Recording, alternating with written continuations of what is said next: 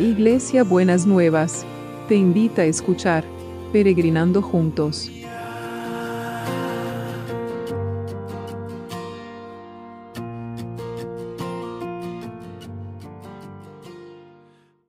Buenos días mis peregrinos y peregrinas, ¿cómo andamos para este martes que el Señor nos tiene preparado para cada uno de nosotros y de nosotras? Espero que bien, transitando este camino, este peregrinaje para la Pascua, ¿no es cierto? Donde estamos viendo distintos aspectos de, de, los últimos días de Jesús antes de, de ir a la cruz, ¿no? Y hoy lo vamos a ver en Juan 8 del 21 al 30. Y dice así, un día Jesús volvió a decir, estoy a punto de dejarlos, querrán encontrarme, pero aún así morirán en sus pecados. No podrán venir donde yo voy. Esto confundió tanto a los dirigentes judíos que comenzaron a decir, ¿está planeando suicidarse? ¿De qué está hablando con eso? ¿No, podrá venir a ¿No podrán venir a donde yo voy? Jesús alzó la voz y dijo, Todos ustedes son de la tierra y yo soy de arriba. No soy de este mundo como ustedes. Por eso les he dicho que todos ustedes morirán en sus pecados si no creen que yo soy el que soy. Entonces le preguntaron claramente, ¿quién eres? Yo soy el que siempre he afirmado ser, contestó Jesús y aún me quedan muchas cosas que pronunciar en juicio sobre ustedes, porque yo testificaré al mundo de las verdades que he oído de mi Padre, y el Padre que me envió es digno de confianza. Ni siquiera después de todo eso se dieron cuenta de que estaba hablando de su Padre Celestial. Me conocerán como yo soy después de haberme levantado de la tierra como el Hijo del Hombre. Entonces sabrán, se darán cuenta de que no hago nada por iniciativa propia, sino que hablo solamente la verdad que el Padre me ha revelado. Yo soy su mensajero y Él está siempre conmigo, porque yo solo hago lo que le deleita su corazón. Estas palabras hicieron que los muchos judíos respetables creyesen en Él. Entonces, eh, es muy interesante este diálogo que parece una, eh, asintónico, sin sintonía, ¿no? Em, entre, entre los judíos y Jesús. ¿Por qué? Porque Jesús, los judíos hablaban de la ley. Y Jesús en otras oportunidades lo hemos visto, y Jesús no hablaba de la ley, hablaba de lo que venía a ser, del poder que tenía, de, de por qué podía hacer milagros, de por qué podía transgredir el sábado porque venía con una ley superior, que es la ley de la gracia y del amor. Entonces, eh, ¿por qué le decía? Porque donde yo voy no podrán venir, porque mientras no le reconozcan que Él era Jesús, ellos iban a morir en sus pecados. Entonces, eh, ellos ya hablaban en términos terrenales, porque le dice ustedes son de la tierra y yo soy de arriba, no soy de este mundo como ustedes. Y entonces eh, ellos no sabían, se descolocaban y no podían entender lo que Jesús iba a decir. Pero alguno de ellos, el Señor, el, Espíritu Santo les reveló en su corazón. Dice, y muchos judíos respetables, eh, esas palabras hicieron que muchos judíos respetables creyesen en él. ¿No?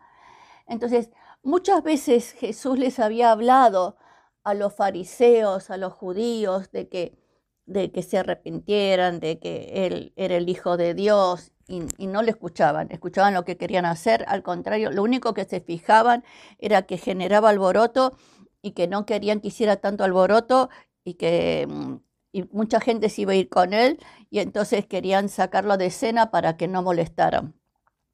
Pero ahora estaba hablando y estaba diciendo claramente para qué había venido. ¿No? Entonces, los judíos no lo reconocían como el yo soy, como el Jesús. Y nosotros lo reconocemos como Jesús o a veces funcionamos como los judíos, que nos cuesta entender cómo es Jesús y para qué vino Jesús. Espero que los que están en esa duda puedan recibir la misma claridad y la misma convicción que les dio el Espíritu Santo a esos judíos respetables porque creyeron en Él. Señor, gracias porque no sos de este mundo, porque tenés tu humanidad, viviste en el mundo, pero también tenés tu divinidad.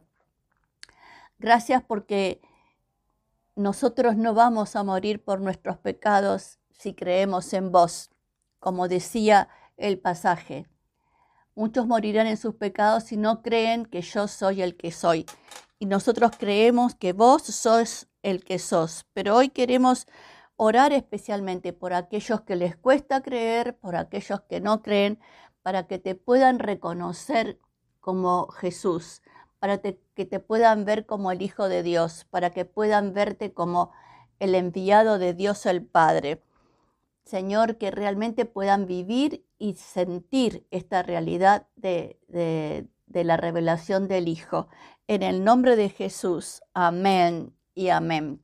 Muy bien, y vamos a, a orar por las necesidades. Les quiero contar que Juancito salió bien de la operación, gracias a Dios está eh, todavía internado, pero eh, va a estar recuperándose, así que eh, ya, ya pasó ese, ese momento. Y vamos a orar también especialmente por Nico, que aparentemente, aparentemente tiene una, una enfermedad autoinmune y vamos a orar para que, es un muchachito joven, eh, para que el Señor lo libre de eso, para, para, para, que fortalezca su sistema inmunológico, para que pueda actuar como defensa y no como ataque.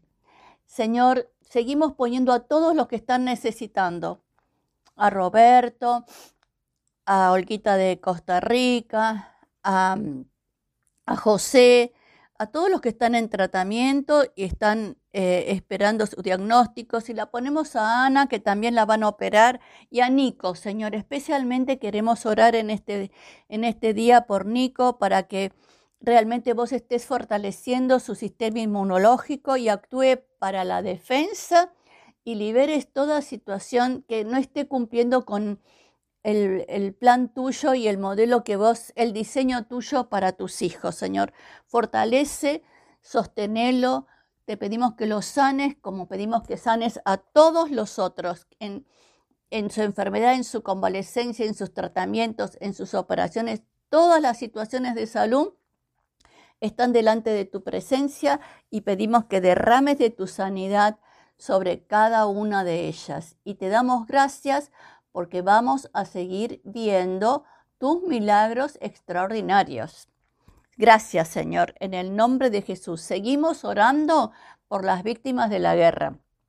Que tengas compasión y misericordia de cada uno de ellos.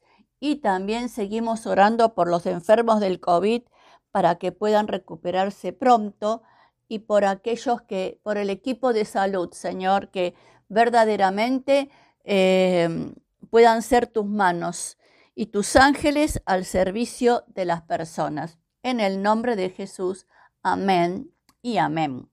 Y oramos también por las oportunidades educativas. Ayer decíamos que aquellos que tienen nuevas oportunidades y no las aprovechan, que las aprovechen.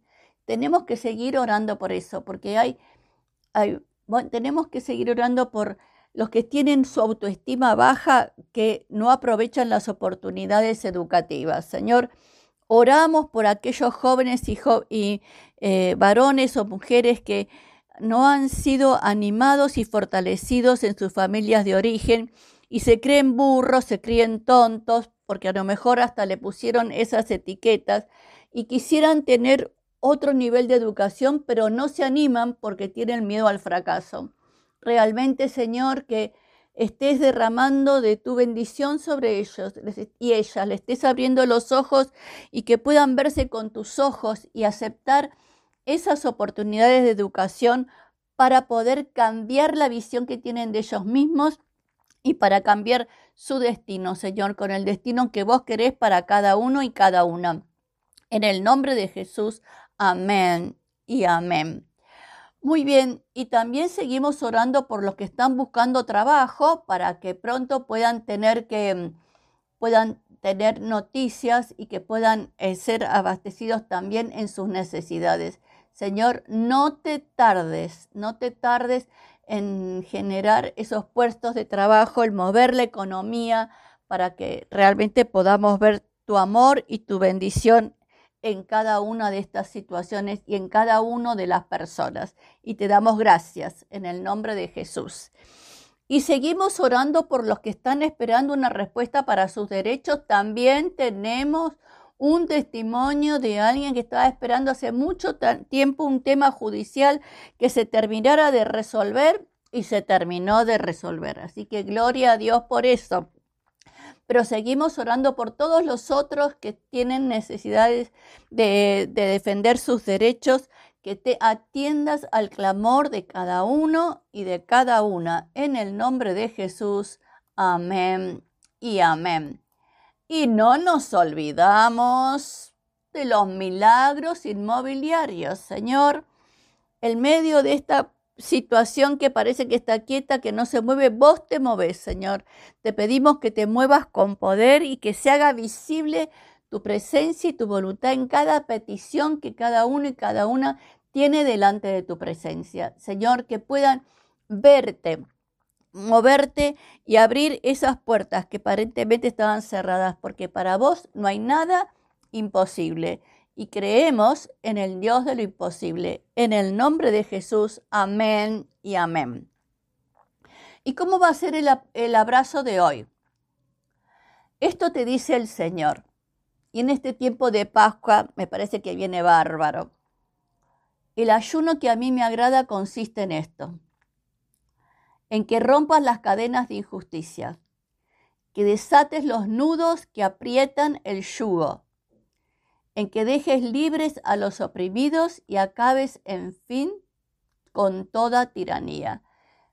Miren qué ayuno le pide al Señor. No, no, no es el ayuno de comida, es romper las cadenas de injusticia. No solamente los políticos hacen cosas injustas, todos hacemos cosas injustas y hay que romper esas cadenas. Desatar el yugo, esta cosa de oprimir a los otros o de, no sé, de, tener un control sobre el otro que le quita la libertad. El dejar libres a los oprimidos y acabar con toda tiranía. Tiranía en las relaciones, tiranías en los grupos, tiranías en las sociedades, tiranías en los países, tiranías. En el nombre de Jesús, en el nombre de Jesús. Amén y amén. Muy bien, y entonces espero que tengan un, un lindo martes, que el Señor los bendiga y los siga fortaleciendo y nos vemos mañana miércoles. Beso enorme para todos y para todas.